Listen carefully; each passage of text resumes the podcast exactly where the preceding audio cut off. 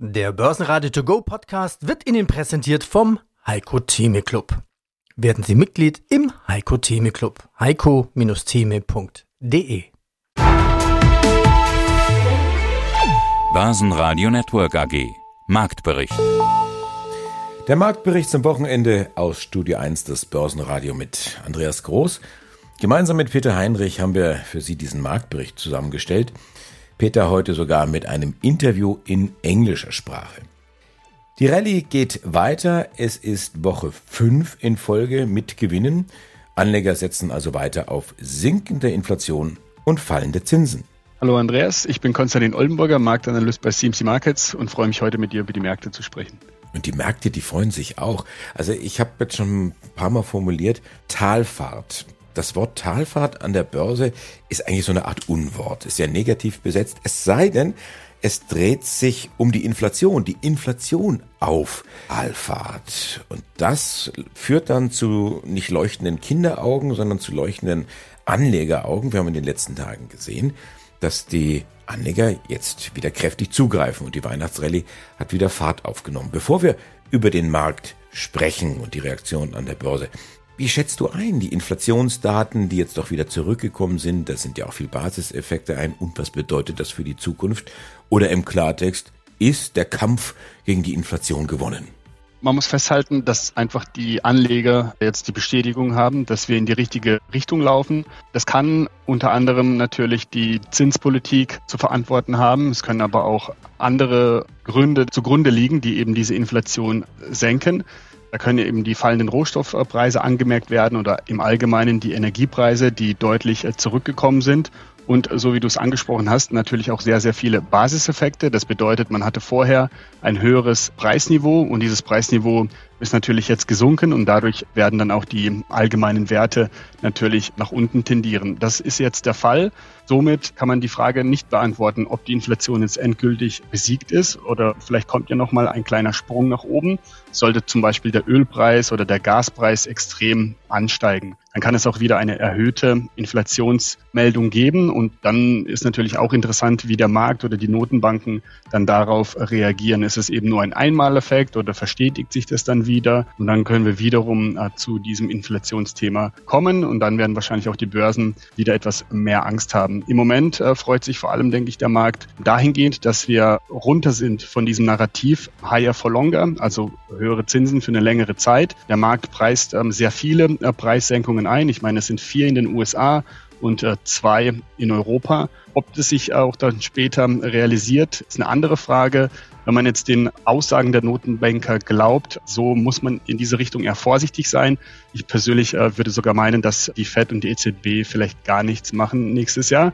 Aber das ist Stand heute. Da kriegen wir noch genug Daten in den nächsten Monaten und dann kann man sich erneut auf dieses Thema dann einlassen. Ja, mein Name ist Andreas Scholz vom Finanzplatz Frankfurt. Freue mich auf unseren Eurofinance Weekly Podcast und wir sprechen wieder natürlich über das Thema Zinsen, Geldpolitik und auch ein bisschen Währungen. Andreas, das Wort Talfahrt, das mag die Börse ja gar nicht. Es sei denn, jetzt kommt's, es beschreibt die Inflation. Dann leuchten die Anlegeraugen.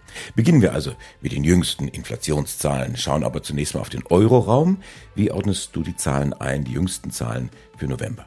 Ja, die Inflationsklempner, jetzt sage ich das mal aus dem Hause der EZB, sind auf einem guten Wege, also die Reparatur zu Ende zu bringen. Man hat den Eindruck, es geht alles so in die Richtung, wie wir uns das vorgestellt haben. Nicht nur wir, sondern auch die im Euro-Tower. Also wir schauen mal auf die nackten Tatsachen. 2,4 Prozent. Man kann schon sagen, nur 2,4 Prozent die Inflation im Euroraum im Monat November. Das ist schon, ja, man könnte sagen, fast auf Ziel, weil die EZB will ja Richtung zwei Prozent.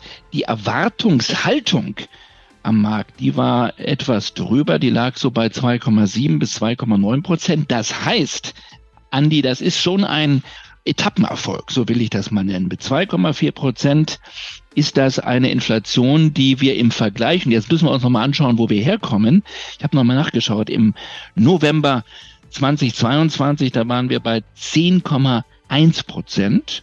Im Oktober vor einem Monat noch bei 2,9 Prozent. Es geht also weiter runter. Wir können gleich mal drüber sprechen, ist das jetzt ein Trend, der sich in dieser Dynamik fortsetzt oder nicht? Das ist jetzt die spannende Frage, aber die Zahl an sich, erstmal in der Gesamtrate eine positive Nachricht. Schauen wir auf die Kerninflation, also ohne Nahrungsmittel und Energie, dann liegen wir noch deutlich höher, nämlich bei 3,6 Prozent. Das ist erstmal die Ausgangslage.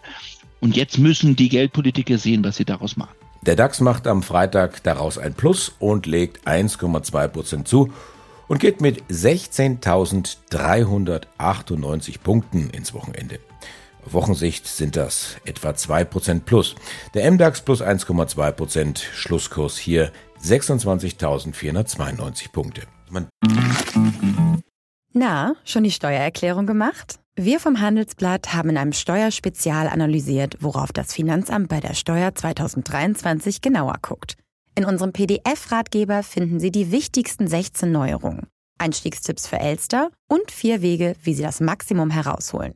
Sichern Sie sich also jetzt das digitale Handelsblatt vier Wochen für nur ein Euro unter handelsblatt.com slash mehrwissen. Darf schon wieder vom Allzeithoch träumen, was ja so bei 16.500 knapp 30 Punkte liegt. Richtig, ein Prozent fehlt und dann haben wir dieses schöne Wort, was wir dann öfter wieder nutzen dürfen, Allzeithoch. Und ja, man kann sagen, über 16.060 haben wir jetzt einen frischen Ausbruch, der eben genau diesen Anstieg möglich macht. Theoretisch könnte das sogar heute noch erreicht werden, auch wenn es nicht sehr wahrscheinlich ist, aber allein von der Distanz ist jetzt wirklich machbar. 200 Punkte müssen wir gehen. Das wäre eben ein Tagesplus von knapp 1,5 Prozent, also nicht auszuschließen. Und ja, viele warten ja immer noch auf eine Korrektur, um entweder groß äh, zu shorten oder aber um wieder einzusteigen auf einem tieferen Kursniveau.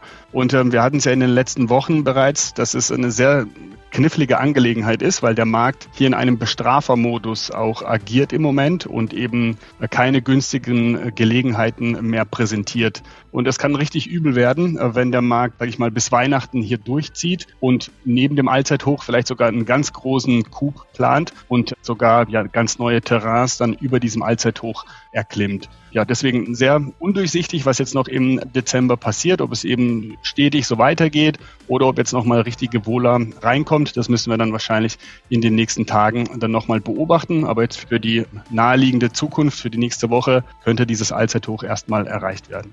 Bestrafermodus, damit meinst du, wer noch nicht drin ist, er wird bestraft, indem er jetzt auch nicht mehr reinkommt, in den Kursen hinterherläuft?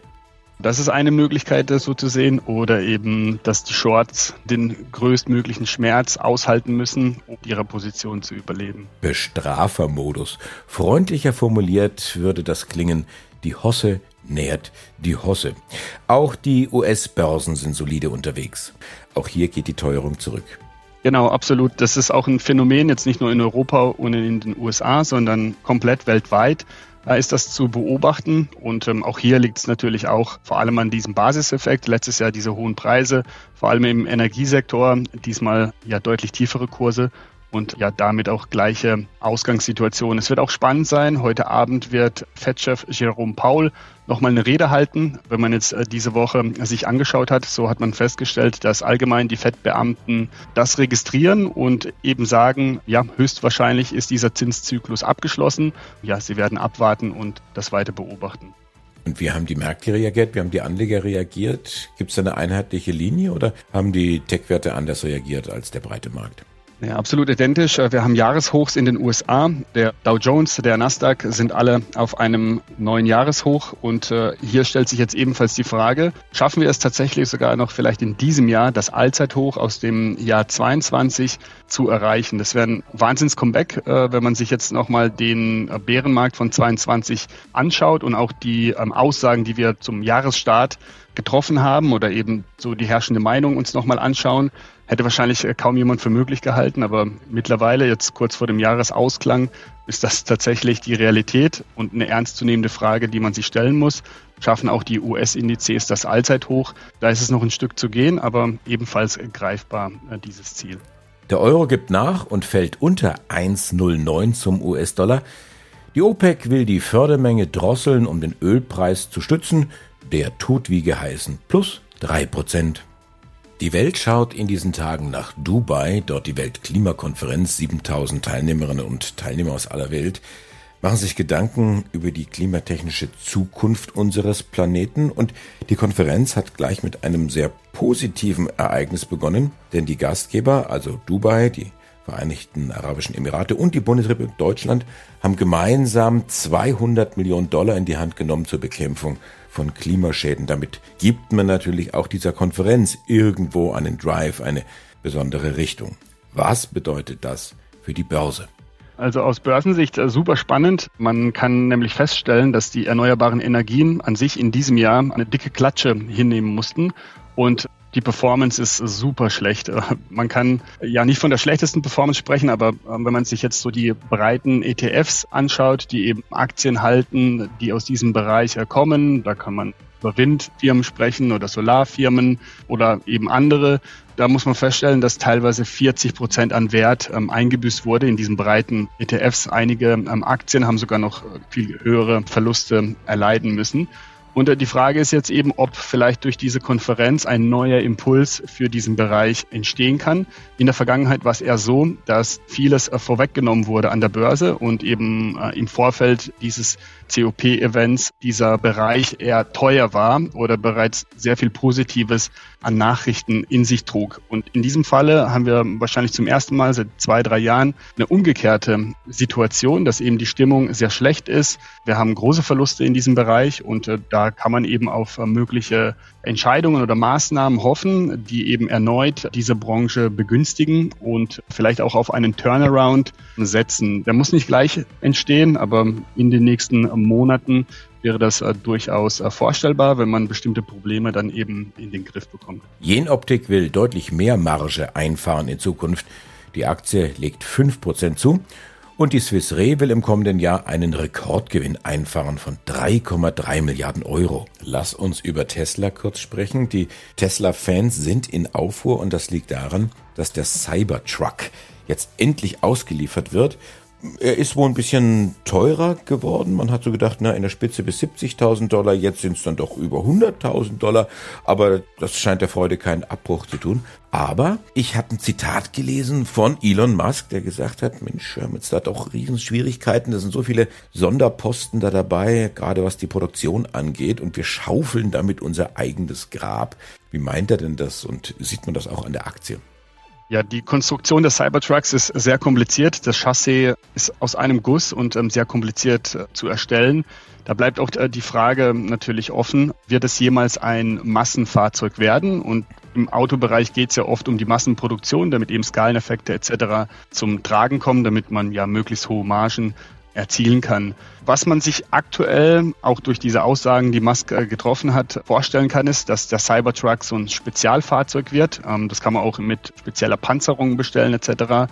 Also für die oh, hohen, wichtigen Menschen auf dieser Welt, dass eben da so eine Nische entsteht und dann kann zum Beispiel so ein Cybertruck für nicht nur 100.000, sondern für einen sehr viel höheren Preis äh, verkauft werden und dann kann, kann man praktisch diese höheren Konstruktionskosten wieder auffangen und dann kann es auch ein Erfolgsprodukt werden. In der Tesla-Aktie spiegelt sich das äh, gut dar. Wir hatten jetzt im Oktober wieder breiter Markt ein sekundäres Tief gesehen und äh, jetzt versucht sich ebenfalls der Markt so in Richtung der Sommerhochs zu orientieren. Diese Sommerhochs, äh, die liegen eben im Bereich der 270 US-Dollar-Marke und ja, da wird es jetzt eben darum gehen, diese Zone ebenfalls zu durchbrechen und dann kann hier wirklich neue Dynamik reinkommen. Ob es dann allein am Cybertruck liegt oder dann tatsächlich an guten Quartalszahlen, die wir dann im Januar äh, möglicherweise sehen, sei dahingestellt. Aber diese 270er Marke, die ist für die Bullen enorm wichtig. Und auf der Unterseite hat der Markt ebenfalls jetzt Fakten geschaffen. Solange wir über der 195 äh, notieren, ist eben dieses bullische Szenario realistisch. Fallen wir unter diese 195 US-Dollar-Marke, dann läuft irgendetwas schief und wahrscheinlich müssen sich die Tesla-Bullen dann warm anziehen, denn dann wäre die Zone im Bereich der 150 als nächstes einzuplanen. Hello everybody, my name is Jorma Jokela. I'm the CEO and the founder of The Multitude. You're the founder? Sie sind der Gründer. Sie schauen wirklich so jung aus. Wie, oh, wie danke. Sie, wenn Sie das seit 20 Jahren machen? vielen Dank. Ja, ich bin äh, jetzt 44 Jahre alt. Ich startete meine erste Company and uh, when I was 16 years old. So oh, I mean, okay. I have been entrepreneur all my life. So I don't know uh, what founder. else. Oh, Die neue Art des Bankenwesens. Was ist daran jetzt eigentlich wirklich neu? Ich brauche einen Kredit, ich brauche vielleicht Zinsen und Sie sprechen auch von Cross-Selling-Chancen. Bitte mal ein Beispiel. Please give an example of cross-selling opportunities. Yeah, cross-selling for us, it's mean that one that you have like a customers who using our mobile banking and Swedbank mobile bank service. They have a credit card, and when they need the credit facility in the further, they can uh, utilize the Fortum credit facility. Or if they have a small company themselves, they can use the capital box, open the bank account on the future on the capital box, and using the credit facility as well. So that's a typical like a cross-selling elements behind there. We have actually multitude doing a little bit like a small strategy shift on the last week. We have it the Capital Markets Day on the last week, so we have make a little bit like small change there. So we actually decide to take our Swedbank offering, the mobile banking and online shopping, and integrate this part of the Fertum and Capital Box customer journey. And that's the way how we can actually future now to offer the consumers much more seamless customer experience for the financing, uh, using the bank account, open the bank account, take a credit card in the consumers and SMEs. And if we look at what is the like similarity, all what we offer for the customer is everything has happened pure digital. We have a zero physical touch point with our customer. This was being actually our ethos on the Science Peking in last 18, 19 years. So everything is pure digital. Everything happening in real time. So we don't want that customer have to waiting in the hours or days into something. Everything have to happen in real time. René Benko, Milliardär aus Österreich. Die Österreicher nennen ihn selber den Wunderwutzi. Jetzt ist dieses Imperium geplatzt. Die Signa Holding, das Österreichs größtes privates Immobilienunternehmen, ist pleite. Was bedeutet das denn für die Börse? Hat es überhaupt eine Bedeutung für die Börse? Sehr spannende Situation. Wir haben hier eine große Pleite, ein Aushängeschild der Immobilienbranche hat sich verzockt. Und äh, die Frage ist natürlich, ob hier die Alarmglocken schrillen sollten. Ähm, dabei darf man jetzt an der Börse nicht von diesem persönlichen Schicksal zum allgemeinen Markt, man darf es nicht vermischen. Wenn man sich nämlich die Immobilienaktien anschaut, als Beispiel zum Beispiel die Vonovia als äh, größtes Unternehmen in dem Bereich, äh, so stellt man fest, dass die Tiefpunkte bereits hinter uns liegen. Und zwar hat sich die Aktie seit März 23, als eben, ja, sage ich mal, das, das Worst Case bereits eingepreist wurde, von 15 auf fast 25 Euro erholt. Mich erinnert so die Situation ein wenig an die Kryptobranche im vergangenen Jahr, als ebenfalls viele große Aushängeschilder in diesem Bereich eben Insolvenzen anmelden mussten und äh, die Stimmung praktisch auf einen Tiefpunkt fiel. Und ähnliches könnte auch in diesem Bereich hier der Fall sein. Und äh, ja, René Benko ist in dem Falle dann dieses Aushängeschild und markiert eben so eine Art Talsohle für den kompletten äh, Bereich. Und da lohnt sich eben genau diese Situation weiter zu beobachten. Wir hatten jetzt ein ebenfalls sekundäres Tief in der Vonovia am 20. Oktober, welches höher war als das März-Tief. Und solange dieses Oktober-Tief hält, das liegt bei circa 19 äh, Euro, kann die Aktie sich auch durchaus weiter erholen in den nächsten äh, Wochen und auch in dem Bereich Richtung 35 weiter ansteigen. Sollte der Wert unter 19 fallen, dann droht ja wieder Ungemach. Dann muss man ebenfalls nochmals äh, die äh, Nachrichtenlage etc. verfolgen und äh, ja möglicherweise dann andere Schlüsse ziehen. Aber im Moment sehr interessant. Die Aktien machen was anderes als äh, die Stimmung und äh, die Nachrichtenlage es vielleicht vermuten lässt. Ich bin Andreas Groß, die Stimme des Börsenradio. Ich wünsche Ihnen jetzt einen schönen Abend und ein noch schöneres Wochenende. Börsenradio Network AG Marktbericht.